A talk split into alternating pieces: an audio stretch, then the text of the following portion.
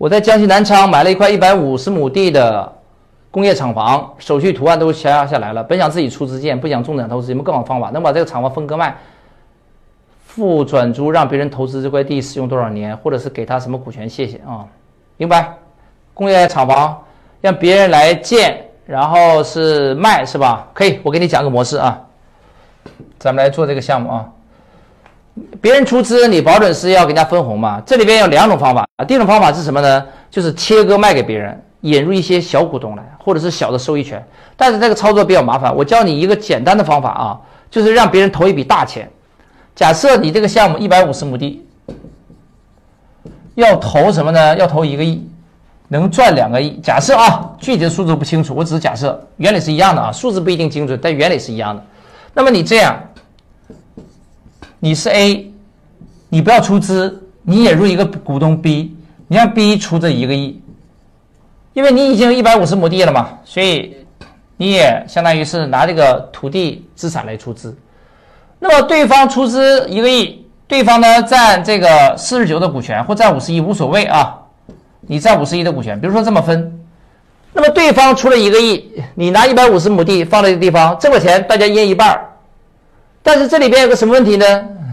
对方会担心，万一你个地挣不到一个亿怎么办？他会有个忧担忧，所以你要保证他不会亏钱。这时候怎么办呢？我教你个方法啊，你跟他做一个特殊的一个分配机制，就是当你俩合资成立公司，你把土地装起来，他把一个装进来之后，你立刻做一个股权质押，你把你的股权质押在他名下。那么你的五十一的股权质押在他名下，他是不是相当于事实上拥有百分之百的股权？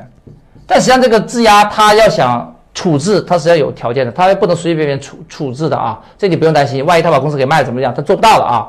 质押只是临时放在他名下，但是他想处理，他必须满足其他条件，其他条件不满足是处理不掉。但是他听起来很好听，他公司百分之百的股权是他的，而且他相当于花一个亿买了你一百五十亩地，他也不吃亏。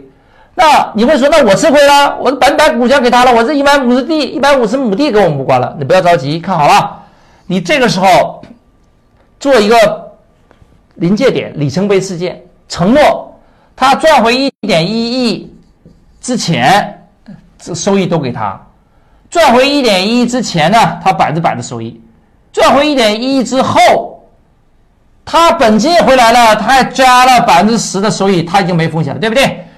这个质押解除，他把这个百分之五十一的股权再还给你，这个时候你俩又恢复五十一对四十九比例了。这时候来挣的钱，大家按照股权比例，一个五十一，一个四十九来分配。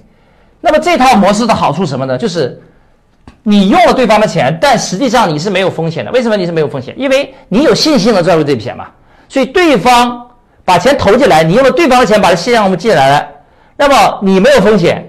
对方也没风险，因为对方事先拿到百分之百的股权，当在一点一之后才会解除质押，所以他是已经本还本，而且拿了百分之十收益之后才还给你的股权，他当然没风险。